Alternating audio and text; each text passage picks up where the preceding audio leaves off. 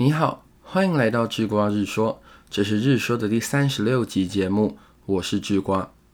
在一九二零年代啊，有位琴艺精湛的日本小提琴家铃木正一，他从日本啊远到德国留学。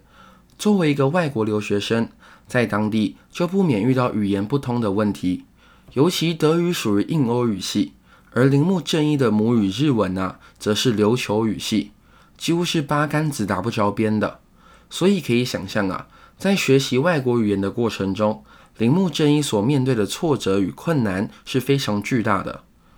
但就是在面对如此庞大的学习困境时，铃木正一不只是将德语学到了手，更从学习第二语言的过程中观察到一种普遍存在的现象：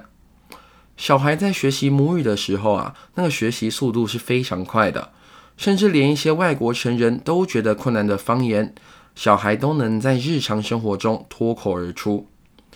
在观察孩童学习自然语言的过程后，铃木正一提出了所谓的才能教育，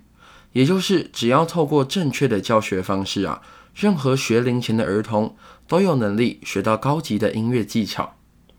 让智瓜替你梳理一下这背后的逻辑。在当时的美国与欧洲，都认为学习小提琴是一件很困难的事情。一般来说啊。都要等到孩子大约八到九岁，才能顺利的进行学习。稍微类比一下学习小提琴与学习语言的状况，就会很清楚了。如果说学习小提琴很困难，所以要等到孩子长大后才有可能学好的话，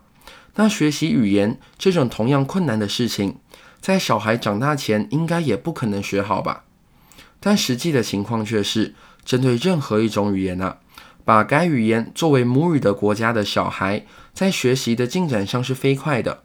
但对于把该语言当做第二外语来学习的孩子来说，却总是困难重重。于是铃木正一给出了他的结论：只要学习技能的环境恰当，孩子的学习效果就会有如同学习母语般的飞快速度。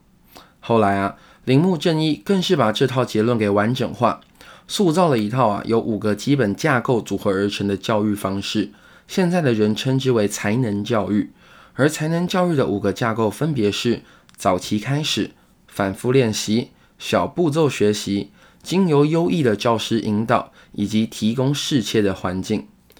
你发现了吗？这套享誉国际的铃木才能教育的细节架构啊，跟现在我们提倡的刻意练习有多项概念都互相吻合。而后来啊，更是有心理学的研究证实了，早期得到音乐教育啊，能够增加孩子脑中的白质，也就是直接影响脑的学习与功能障碍的构造。由优异教师从旁适切的引导，协助学生正确学习，并配合大量的练习与复习，配上细致而有规划的练习步骤，都被证实为最优质的训练法则。所以啊，如果你现在想学习某项技能的话，也许做不到才能教育要求的五个架构，但试着塑造一个类似母语学习的环境，一定能够大大的提高你的学习效率。